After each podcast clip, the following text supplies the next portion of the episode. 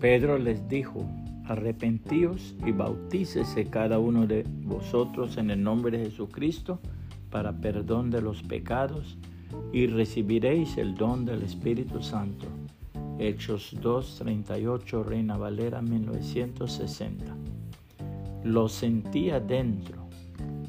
Cuentan que una pobre mujer oyó por primera vez de labios de un misionero palabras acerca de un Dios que moraba en el cielo, pero que por amor a los hombres se manifestó en carne, descendió a este mundo a vivir con los mortales y finalmente ofreció su vida en expiación en una cruz.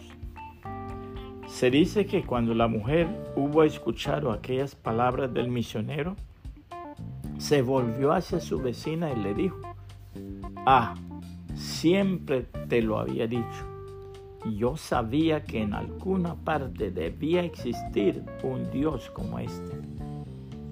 Ella y su vecina recibieron al Señor Jesucristo como su único y suficiente Salvador, se arrepintieron y fueron sumergidas en las aguas del bautismo para el perdón de sus pecados. La hermosísima palabra de Dios declara.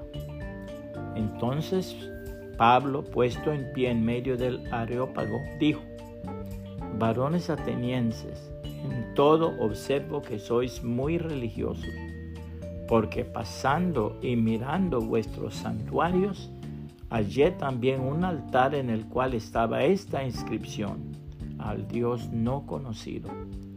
Al que vosotros adoráis pues sin conocerle, es a quien yo os anuncio.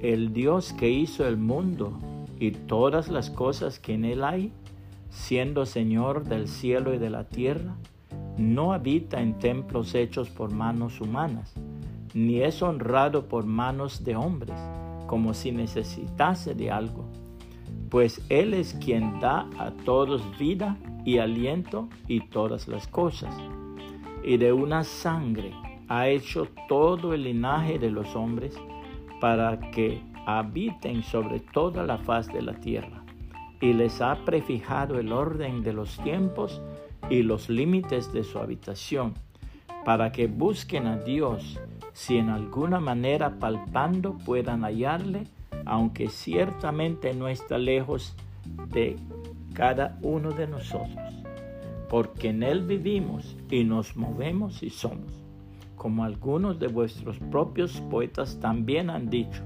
porque linaje suyo somos.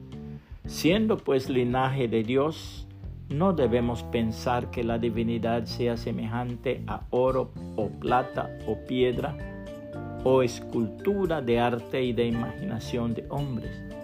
Pero Dios, habiendo pasado por alto los tiempos de esta ignorancia, ahora manda a todos los hombres en todo lugar que se arrepientan, por cuanto ha establecido un día en el cual juzgará al mundo con justicia por aquel varón a quien designó, dando fe a todos con haberle levantado de los muertos.